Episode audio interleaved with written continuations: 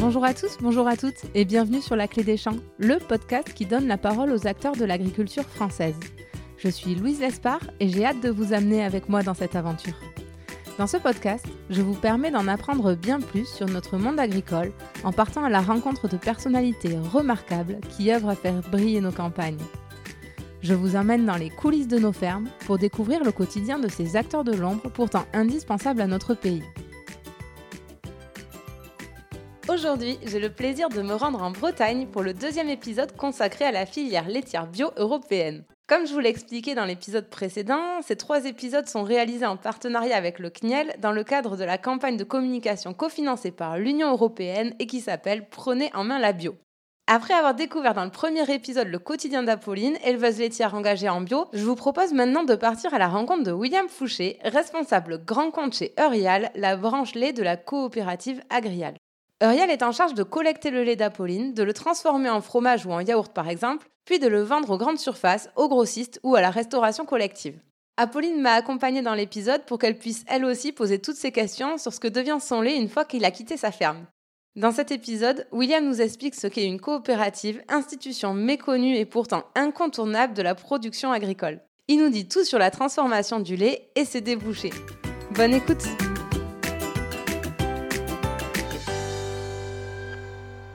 Bonjour William, bonjour Apolline. Bonjour Louise. Bonjour. Merci beaucoup d'être là. On est sur l'exploitation d'Apolline. L'épisode d'avant, on a discuté avec Apolline de ce qu'était euh, l'élevage de vaches laitières euh, en bio.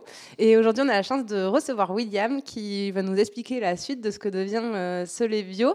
William, pour commencer, est-ce que tu pourrais te présenter?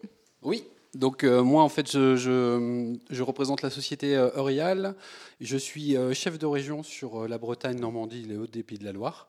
Et j'ai aussi euh, une fonction de grand compte euh, euh, sur une partie du national. Ok. Eurial, c'est quoi? Eurial, c'est une coopérative laitière qui fait partie de la branche lait, enfin c'est la branche lait du groupe Agrial. Ok. Qui est elle-même une grosse coopérative? Qui est une, la deuxième plus grosse coopérative de France, ouais, effectivement. Ouais. Mm. Très bien. On parlera après de ce qu'est une coopérative et de ce qui est le rôle d'une COP. mais d'abord, est-ce que tu pourrais nous, nous, dire quel a été le déclic pour toi de travailler dans le monde agricole? Alors le monde agricole, euh, déjà moi je le suis depuis longtemps. Pourquoi? Parce que j'ai des grands-parents qui étaient agriculteurs. Euh, j'ai toujours aimé en fait euh, ce, côté, ce côté proche, proche de la terre, transformation et autres. je suis moi-même déjà cuisinier de métier, donc j'aime travailler la matière et les produits. Et donc la, logique était que, que j'aille aussi dans, dans ce sens-là, notamment à travers une coopérative.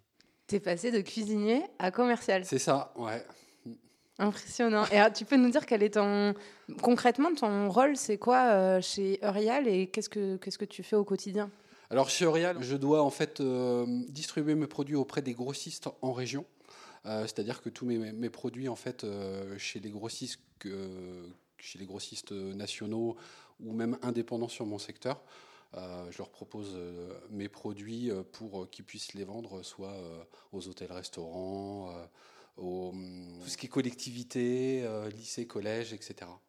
Et tes produits, du coup, euh, c'est euh, yaourt, lait, Alors moi, j'ai uniquement que deux produits sur le bio, sur, sur le service RHD dont je fais partie. C'est uniquement le camembert en portion entier en portion et en entier. Voilà. Ok. Mais pourquoi cette, ce choix des camemberts? C'est original, en petite portion, en bio. Pourquoi, pourquoi ce produit-là spécifiquement? Simplement parce que le produit, il est, il est présent en GMS. Et euh, pour éviter euh, de la multiplication de produits et que ce soit aussi plus simple en termes de commercialisation, c'est un produit qu'on a, a, aussi mis en place en, RHD. Euh, donc, donc on a uniquement ce, produit-là aujourd'hui. et c'est pour ça qu'aussi on veut, on veut développer autre chose demain, parce qu'il y, y, a une vraie attente sur d'autres produits bio sur la restauration au foyer. En fait, ce qu'il y a, c'est qu'aujourd'hui, la restauration, euh, enfin, les cantines scolaires, par exemple, elles bénéficient des produits euh, grande surface qui sont un peu adaptés, mais elles n'ont pas une offre euh, dédiée pour elles. C'est ça, en fait, au final. Aujourd'hui, on, est dans ce cas de figure-là, ouais. ouais. On, doit, on doit faire des, développements à proprement dit pour notre service. Voilà. C'est des bonnes nouvelles, ça veut dire qu'il y a des, vos axes de développement. Pour, pour tous, quoi. Hmm. Très bien. Alors, bah, du coup, est-ce que tu peux nous expliquer ce qu'est une coopérative? Bah, Une coopérative, en fait, c'est une entreprise qui est créée par les agriculteurs. Euh, tout simplement pour, euh, pour euh, collecter, notamment là, ce qui nous concerne, connecter le lait et le transformer, le valoriser au mieux pour, pour l'ensemble des adhérents. Ok, donc du coup, la COP, par exemple, elle vient récupérer le lait de bio d'Apolline. Ensuite, elle le transforme en yaourt, enfin, elle le garde en lait ou elle le transforme ça, en yaourt, c'est-à-dire qu'on collecte le lait, ensuite on l'emmène vers des points de transformation qui sont des, usines euh, sur lesquelles on, va le transformer soit effectivement en ultra frais avec des yaourts ou, ou en fromage ou tout ce qui est dérivé. Quand tu dis que ça a été créé par des agriculteurs, euh, Apolline, tu as quel lien toi avec euh, ta COP aujourd'hui euh, Comment ça se passe la, relation avec ta COP? Eh bien moi en fait j'ai quand je suis revenue à la ferme, on était déjà en coopérative, donc j'ai été un petit peu bercée par cet esprit coopérateur depuis que je suis toute petite. J'ai un papa qui est convaincu par par, euh, par euh, la volonté de, travailler ensemble pour, euh, pour un objectif commun. On est représenté par des administrateurs qui font voter en fait le souhait des territoires et des adhérents agriculteurs. Et on a tous, enfin moi j'ai des parts sociales en fait chez Agrial et, et, du coup j'ai quand même une voix qui, qui compte dans l'entreprise. quoi. Et pour un agriculteur, c'est quoi l'avantage de passer par une COP? Eh bien, euh, pour moi, l'avantage, c'est que euh, bah, qu'on est au fait de tout ce qui se passe, on est maître de, euh, des choix de, transformation, de marque. Là, nous, bah, je vais prendre un exemple concret. Hein. Notre marque de yaourt à la coopérative, on en est grand, grand acteur. On a eu régulièrement des, invitations pour participer dans des clips, dans des publicités, etc. On, participe euh, régulièrement aux animations en magasin euh, grande surface où euh, il y a un, agriculteur pour l'aspect pratique et, et, terrain où on a un contact direct avec les consommateurs sur les produits qu'on fabrique. Quoi. Et j'imagine pour toi aussi, c'est que l'avantage, c'est que tu t'occupes pas de toute la partie transformation et commercialisation. Tu t'occupes de produire le lait et ensuite tu fais la passe à la COP qui s'occupe du reste. Voilà, complètement. Le gros avantage, c'est que du coup, on sous-traite complètement euh, bah, tout ce qui est aspect marketing, communication et euh, commercialisation des produits, qui euh, demande des, compétences particulières qui ne sont pas les nôtres. Et ça nous permet d'avoir nos produits aujourd'hui référencés dans tous les magasins de, de, France et dans quasiment toutes les grandes enseignes. Et c'est quand même un atout particulier. quoi. Et William, combien il y a d'agriculteurs adhérents à Eurial et est-ce qu'ils sont vraiment entendus? Et est-ce ils ont vraiment un pouvoir de décision dans, dans, dans la stratégie de la coopérative. Euh, les agriculteurs ont effectivement un pouvoir de décision parce qu'ils font partie en fait du, du comité de, direction dans la coopérative sur lequel ils sont élus. Et euh, ils sont tous euh, donc agriculteurs et donc une voix égale un adhérent. Donc c'est ça qui est bien. Et effectivement ils, ils, ont leur mot à dire parce que parce qu'ils ils font partie intègre de l'entreprise et puis c'est c'est aussi qui donne la voix de, demain sur toutes les décisions qui sont prises au niveau du groupe. Donc ils, ont une grosse, grosse importance. Ouais. Et sans eux, de toute façon, on ne serait pas là. J'aimerais reparler du circuit du lait bio. Du coup, euh, euh, William, c'est la question de, l'auditeur. C'est Elsa qui demande concrètement, une fois que Apolline a tiré le lait de ses vaches, qu'est-ce qui se passe? Qui vient collecter? À quel rythme? Où par le lait? Est-ce que tu peux nous raconter tout ça? Alors, le lait, il est collecté directement à la ferme euh, à travers en fait euh, nos propres camions qui viennent collecter euh, le lait pour l'emmener soit vers un, point de traitement pour assembler l'ensemble du lait, et ensuite le dispatcher vers les différentes usines par rapport aux orientations du lait et, les besoins nécessaires. Et ensuite, il, est, il est, transformé sur site par rapport aux demandes et aux attentes des consommateurs. Ok, très bien. Et du coup, à qui vous vendez le lait ensuite? Le lait bio d'Apolline, à qui il part euh, euh, Alors le lait bio qui, est transformé, il va être euh, soit vendu auprès de, des grandes surfaces, ce qu'on appelle la GMS, donc à travers des produits qui peuvent être des yaourts ou, d'autres, mais c'est principalement ça aujourd'hui. Et puis sur mon, sur mon secteur à moi, tout ce qui est restauration hors foyer, ça va être vendu sous forme de camembert, où on, le propose, comme je le disais tout à l'heure, soit en portion en entier et là notamment pour la restauration collective principalement, voilà, parce que c'est un produit attendu euh, sur lequel euh, ils ont un engagement là-dessus, euh, notamment avec la loi Egalim qui, qui, est en place depuis le 1er janvier 2022. Oui, qui les oblige à avoir un certain pourcentage de... On en parlera demain, on va... Fabrice, qui est chef cuisinier dans une cantine scolaire, donc on en parlera avec lui, mais la loi Egalim les oblige à avoir une part de, de bio dans, le, dans les menus, c'est ça? C'est ça, ça représente 20% en fait au niveau des attentes du bio. Donc euh, bah, on, répond euh, à travers ce produit-là sur, euh, sur au moins une partie de, ce qu'ils peuvent avoir en proposition. Et hum, ça me mène à la minute économie du podcast. Comment vous négociez les prix? Parce que d'un côté, vous appartenez, à, la COP appartient aux agriculteurs et aux éleveurs, donc elle se doit de les rémunérer correctement, enfin, puisque en plus les éleveurs euh, décident en partie, euh, il y, a quand même un sujet là-dessus. Et à la fois, il faut avoir un prix compétitif pour les clients à qui euh, toi tu vends tes, tes, produits au moment des négociations. Comment vous faites pour trouver cet équilibre? C'est un peu de la schizophrénie, quoi, d'avoir les agriculteurs en interne, de dire qu'il faut bien les rémunérer, en même temps, il faut un prix compétitif pour les clients. C'est vrai que c'est pas si évident que ça, mais après c'est un jeu d'équilibre qui se fait euh, déjà parce que euh, je pense que nous c'est assez euh, raisonné parce que dans le sens où on est une coopérative, on arrive quand même à, à travers les élus agriculteurs à, à trouver des compromis et, et, et s'accorder sur, sur les tarifs du lait. Et puis après aussi sur, sur le deuxième temps, c'est la transformation aussi qui est, qui est aussi rémunérateur. oui, qui ajoute de la valeur ajoutée. Voilà, exactement, et c'est aussi le but de la coopérative de pouvoir collecter et transformer pour que tout le monde puisse s'y retrouver. Apolline, est-ce que le fait que tu sois intégrée dans une COP pendant la crise qu'on est en train de traverser là, avec l'inflation, tu t'es senti un peu protégée ou pas tant que ça? Bah, En fait, euh, nous, on a, enfin, l'avantage de, la, de la, production de lait bio, c'est qu'on est, quand même, euh, on est quand même un petit effectif. Et en fait, euh, chez Agrial, on représente un peu plus de 300 producteurs. Mais du coup, on est très proche en fait, de nos. Enfin, pas de nos responsables, mais euh, des, du métier lait bio qui nous, qui nous aiguille et puis qui nous dirige un petit peu. quoi. Mmh. Du coup, c'est assez, euh, assez facile de participer aux réunions de producteurs, d'être au courant et au fait du marché, etc., de poser nos questions particulières. Après, dire que j'ai été plus protégée parce que j'étais en coopérative qu'en privé, je pense pas. Et puis, bah, en soi, de toute manière, euh, l'inflation, on, a, on, a l'impact autant que notre coopérative. Donc, euh, chacun s'adapte à, sa manière. Après, ça n'a pas influé sur les marchés. Comme euh, on en parlait, le lait bio est très nationalisé. Euh, nous, on n'a pas ressenti euh, du Covid euh, des baisses de, production ou des, baisses d'achat. Enfin, nous, en tout cas, on ne nous a pas demandé de produire moins ou, quoi que ce soit. C'est resté comme ça. Après, le prix, ça, c'est une autre, une autre question, mais. Hmm. Justement, sur le prix, William, concrètement, comment tu négocies avec les clients? Est-ce qu'il y a des grands rendez-vous de négociation tous les ans? Ou est-ce que ça se fait au fil de l'eau en fonction des besoins? Alors habituellement, ça se, fait, euh, ça se fait toujours une fois par an. Donc c'est applicable souvent au 1er janvier de chaque année.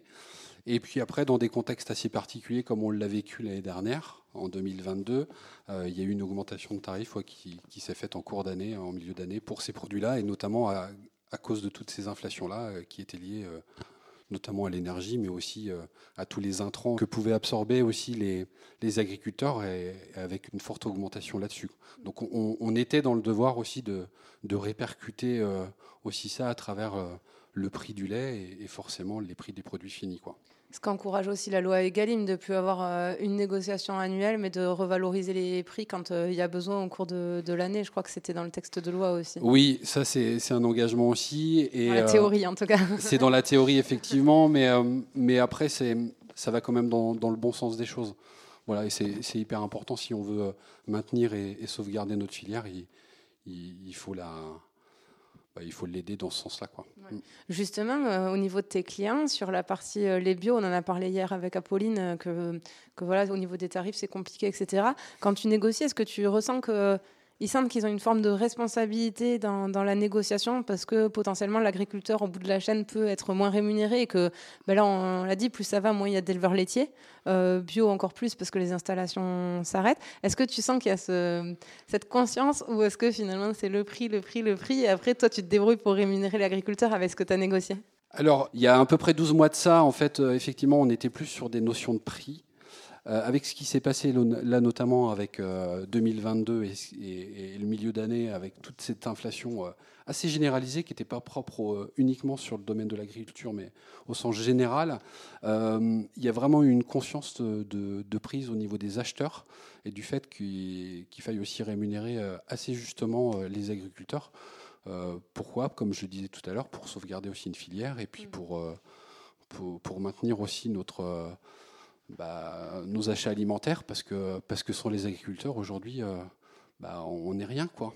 oui, plus personne ne travaille après. Si l'amont s'effondre. Ouais, et puis je pense qu'on sous-estime aussi ce métier-là, qui est, qui, est, qui est, un métier qui, est, qui a besoin d'être valorisé, et ça passe aussi par ça. Alors justement, c'est c'est quoi les solutions pour euh, Eurial? Est-ce que euh, le bio reste une priorité?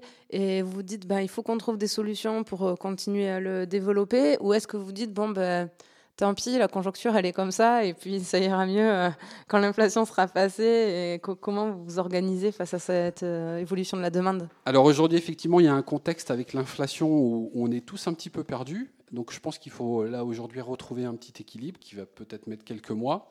Après, euh, le bio, euh, pour nous, c'est quand même euh, quelque chose d'engageant et, d'assez prioritaire chez Auriel Agrial, parce que parce qu'on y croit, parce qu'il y, a une filière derrière, et puis il y a aussi des attentes de mieux manger demain, de mieux consommer, etc. Et, pour nous, je pense qu'on va même essayer de faire évoluer notre gamme, notamment pour, pour la RHD, par, rapport à, par rapport à ça. Ouais. La RHD, c'est la restauration hors domicile, donc exactement ça, ouais. Mm. les restaurants, les cantines scolaires euh, et tout ça. C'est un vrai levier pour vous, la RHD bah, Ça l'est d'autant plus, euh, notamment sur le bio avec la loi Egalim, parce que là, c'est un vecteur de, croissance, notamment pour développer de plus en plus de produits et, voilà. Oui, parce que si toutes les cantines mettent 20% de produits euh, laitiers bio dans leur. voilà, même ne serait-ce que si on a une petite partie, bah, déjà, ce serait un bel engagement. Et, un marché. Voilà. Mm. Euh, souvent, dans la tête des gens, bio égale bobo, je schématise, mais pas loin. Comment on peut euh, faire pour que ben, voilà, il y ait une frange de la population qui se détourne pas de ces produits, alors que peut-être qu'en rajoutant euh, voilà, sur le lait, etc., c'est des centimes d'euros en plus, pourrait peut-être l'offrir, mais par l'image qu'a le bio, des fois, ça en détourne automatiquement parce qu'ils se disent que c'est pas pour eux. Comment on peut démocratiser un peu ce, cette image du bio? Bah, je pense que là-dessus, nous, on a, on a encore des efforts à faire au niveau, euh, au niveau de la communication. Euh, pourtant, il y a déjà eu un gros effort euh, de fait à, travers les PAC et autres. Mais je pense qu'il y a. Ouais, il, faut. On a encore des choses à faire sur ça pour, pour, euh, pour faire ancrer ça un petit peu dans, dans les consciences des gens que, que c'est important, que manger mieux demain, c'est aussi euh, à travers ce type d'alimentation-là. Effectivement, ça coûte un petit peu plus cher, mais, mais, mais ce n'est pas forcément sur, euh, sur les mêmes critères aussi de, de, de matière. Donc, c'est une conscience que je, je pense que, que l'on doit mettre à travers une communication bien ficelée. Quoi. Et pour nous, sur le terrain, le bio, il a pris un grand tournant ces dernières années avec la vague de conversion qu'il y a eu. En fait, on a eu des producteurs conventionnels qui étaient très techniques, avec une productivité très importante, qui, sont passés en conversion bio, et du coup qui ont des attentes euh, en bio, des mêmes propositions qu'ils avaient en conventionnel. Quoi. En termes d'agrofourniture, ils ont des attentes techniques qui sont euh, très élevées. Quoi. Mm. Donc nous, le bio était quand même un petit peu euh, un marché de niche euh, où il n'y avait pas des grosses évolutions sur les pratiques de travail dans les exploitations. Et puis en fait, avec cette nouvelle vague-là, on s'est rendu compte que bah, les panels de, d'agrofourniture, de, en nutrition animale, en semences, etc., se sont nettement développés. Et nous, on a une technicité qui est beaucoup plus importante en élevage bio aujourd'hui que mon papa serait là, il dirait il y a 25 ans, c'était pas du mm. tout euh, les mêmes euh, les mêmes productivités quoi. Donc euh, donc l'agriculture a beaucoup évolué aussi en agriculture biologique, tout en respectant bien sûr un cahier des charges qui est de, de plus en plus strict. Quoi. Elle est devenue plus performante, c'est ça que tu veux ouais, ouais, dire ouais. Mm. Et est-ce que justement c'est parce qu'il a conduit à la baisse des prix? Parce que finalement, bah, plus il y a de volume sur le marché d'offres et plus les prix diminuent, c'est l'offre de l'offre et de la demande. Et est-ce qu'il n'y a pas un enjeu de garder le bio comme un secteur de niche et en fait, se dire, ben voilà, il y aura X euh, éleveurs bio et ensuite on n'autorise pas les conversions euh, parce que, en fait, sinon le prix va diminuer parce que mécaniquement l'offre va s'étendre et le bio va perdre de la valeur aux yeux du consommateur. Quoi. Est-ce qu'il n'y a pas euh, un sujet comme ça? Ben en fait, euh, c'était euh, nous, on a toujours répondu, enfin notre euh, les, les, personnes du métier du métier bio, en tout cas chez Agrial, ont toujours répondu à une, à une, demande des volumes sur le terrain, quoi. Donc là, la vague des conversions qui est arrivée, elle était tout à fait calculée pour répondre à une demande qui était croissante depuis quelques années, quoi. Et en fait, c'est le souci, bah, comme on en parlait, de la loi Egalim, qui n'a pas forcément été respectée partout, et puis pour plein de raisons différentes, où les volumes n'ont pas été respectés, et du coup bah, en fait, tous ces volumes-là en trop sur euh, le marché ne sont, ne sont pas consommés ou partent en conventionnel. Et, et, c'est pour ça, quoi. Parce que si tout avait été respecté, la filière avait été organisée de manière à répondre à cette demande-là et, maintenir un, un, prix du lait qui était qui était très bon. Quoi. Mais on a une augmentation, euh, on avait une augmentation en tout cas tous les ans euh, de consommation bio dans les grandes surfaces et les. Et c'était vraiment les restaurations collectives qui étaient euh, la, deuxième étape. Quoi. Mais... Et finalement, en grande surface, ça s'est un peu effondré. La restauration collective n'a pas rempli le, le Covid contrat. est passé, l'inflation des énergies aussi. Enfin, on a eu malheureusement pas tout. tout n'a pas été avec nous, quoi. Mais bon. Hmm. Et William, est-ce que euh, le bio est plus consommé, les produits laitiers bio sont plus consommés euh, dans les villes que dans les territoires ruraux? Est-ce qu'il y a des différences comme ça aussi? Alors aujourd'hui, on n'a pas de panel qui nous permette de, savoir un petit peu euh, ces, ces tendances-là. Donc je pourrais difficilement répondre par rapport à ça. Je pense que oui, peut-être que dans les centres-villes, moi plus personnellement, je dirais que oui, il y a peut-être plus une notion de, de consommer bio que, que sur des, territoires un petit peu plus ruraux. Et encore, je trouve que l'impact, euh, l'impact et la prise de conscience, elle est quand même présente de manière euh, uniforme sur tout le territoire.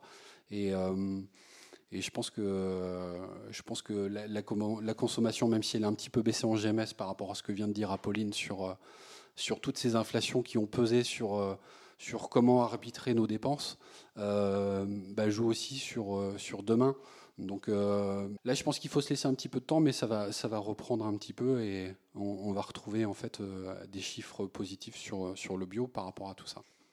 Et je reviens à la restauration euh, collective. Est-ce que vous, avez des réflexions aussi au sujet des conditionnements pour être plus adaptés à leurs demandes Peut-être de faire des choses en plus gros volume, j'en sais rien, des, des, gros pots de yaourt par exemple qui mettent dans des ramequins? Enfin, je ne sais pas, est-ce qu'il y a des réflexions autour de tout ça Alors aujourd'hui, effectivement, nous sur le bio, hormis le camembert, euh, on n'a pas de, produits euh, destinés purement à la RHD c'est des produits de la, GMS qui sont utilisés pour la distribution en RHD. Donc les yaourts, par exemple Les yaourts, c'est essentiellement ça. Euh, on a une grosse réflexion notamment sur, euh, sur l'ensemble de la gamme, que ce soit et les conditionnements en termes de volume plus important, euh, pourquoi pas aussi des yaourts adaptés aussi à la RHD. Il y a toute une réflexion là-dessus, oui, sur laquelle on est en train de travailler et de plancher aujourd'hui.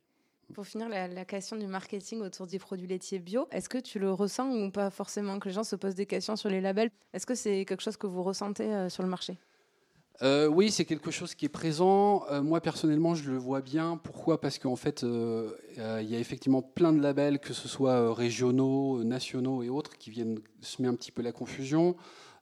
Aujourd'hui, je pense qu'il devrait y avoir quelque chose de, de peut-être plus, euh, plus présent sur le terme bio en tant que tel, sans avoir tous les labels qui viennent un petit peu euh, euh, contrer tout ça pour, pour que ce soit plus clair pour tout le monde et plus simple.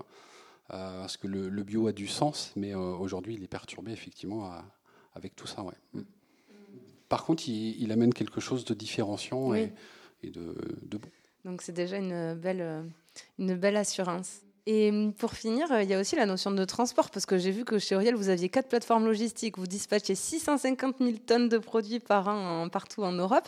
Il y a vraiment une vraie question logistique. Ça doit être un casse-tête euh, d'aller dans toutes les fermes, récupérer le lait, l'amener dans les centres de transformation, les redispatcher aux clients. Comment ça se passe? Alors c'est une très grosse organisation. Après, effectivement, une fois que les collectes est fait, il y a tout un dispatch qui est fait sur le lait, euh, les orientations sur les usines et autres. Et une fois que les productions sont faites, effectivement, il y a, ces plateformes-là en question qui, permettent en fait d'éclater tous nos produits, de les distribuer. Euh, c'est quelque chose qui est bien calé chez nous en interne pour euh, pouvoir répondre au mieux aux attentes et répondre aux, demandes clients. Mais c'est un exercice et un jeu qui est, qui est pas si simple, euh, qui, qui peut paraître euh, fluide comme ça, mais euh, c'est une très très grosse organisation et qui demande pas mal de compétences, mais dans l'ensemble, ça se passe plutôt correctement. Ouais. Surtout qu'il y a une chaîne du froid à respecter.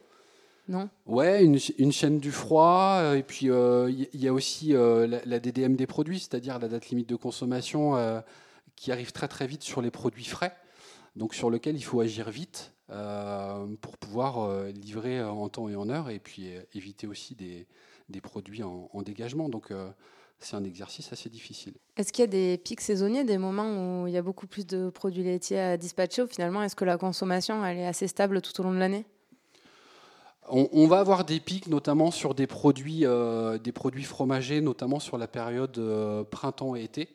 Parce, que, parce que là, il y a une consommation qui est plus forte sur, sur de la restauration emportée, sur de la restauration même à table et autres. Mais, mais hormis ça, c'est quand même des c'est quand même des, des, produits qui sont, qui sont assez, euh, assez linéaires sur, euh, sur l'année ouais, en termes de consommation. Mm. Et en France, parce qu'on a une vraie culture des produits laitiers hein, en France. Ah oui, plus que, plus que tout. Ouais. Le, la consommation de produits laitiers, comme, euh, elle est assez forte. On a des linéaires qui sont, qui sont assez longs et, et bien fournis, ce qui n'est pas le cas de d'autres pays ou, ou, même quand on va un petit peu au-delà de nos frontières. Ouais. On aime le fromage, euh, le beurre. On aime le fromage, on aime la vie, on aime les bonnes choses et voilà, c'est important quoi. Ouais. Et il faut espérer que les éleveurs laitiers euh, continuent à nous produire du lait de qualité. voilà, on va tout faire pour. Bon, mais je vais passer à mes questions de fin. La première, euh, William, ce serait est-ce que tu aurais un truc pour nous pour qu'on étale notre science au prochain repas entre amis quand il y aura un produit laitier bio sur la table?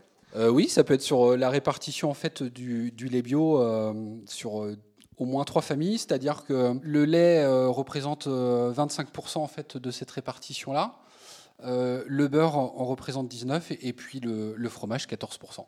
Ok, donc en fait, 19% du lait collecté bio est transformé en beurre, 14% en fromage et 25% est gardé en, en lait classique, quoi, c'est ça? Voilà, en lait liquide. Voilà. Ok, eh ben, très bien. Et la deuxième, c'est qu'est-ce qui te rend fier à toi de t'investir comme ça dans le monde agricole? Moi, ce qui me rend fier, c'est euh, les valeurs que ça, que ça transporte. En fait, c'est comme je le disais, euh, moi, je suis issu du, à travers en fait euh, mon parcours du, d'une culture produit. J'ai aussi mes, mes grands-parents qui étaient agriculteurs, donc j'ai, j'ai une vraie, une vraie notion de terroir, de, de culture, de, de, la production, tout ça. Et puis après, moi personnellement aussi, c'est, c'est mes valeurs, c'est-à-dire que euh, aujourd'hui, euh, une production, euh, ça, passe aussi par des éleveurs, des producteurs, et, et, c'est hyper important, et, et, on a besoin d'eux pour demain. Quoi. Et en vendant leurs produits, tu participes à leur... Voilà, je participe aussi à, à, leur maintien. à leur métier, à leur maintien, et puis, et puis à la suite aussi, à l'avenir. Quoi. Et dernière question, où c'est qu'on peut te contacter ou surtout suivre l'actualité d'Oriel alors sur Orial, on peut la suivre sur orial.eu ou sinon sur orialfoodservice.fr. Ok, super. Eh bien, merci beaucoup à tous les deux. Et puis, Pauline, on se retrouve dans le prochain épisode euh, pour voir euh, Fabrice, qui lui est chef cuisinier dans une cantine scolaire, pour que ben, on voit le bout de la chaîne et les personnes qui achètent les produits laitiers pour bio, pour voir euh, quelles sont leurs contraintes. À très vite. J'espère que cet épisode vous aura plu. Si c'est le cas, n'hésitez pas à laisser une note 5 étoiles ou à en parler autour de vous. Ça m'aiderait énormément pour faire connaître le podcast. Merci beaucoup et à bientôt pour prendre ensemble la clé des champs.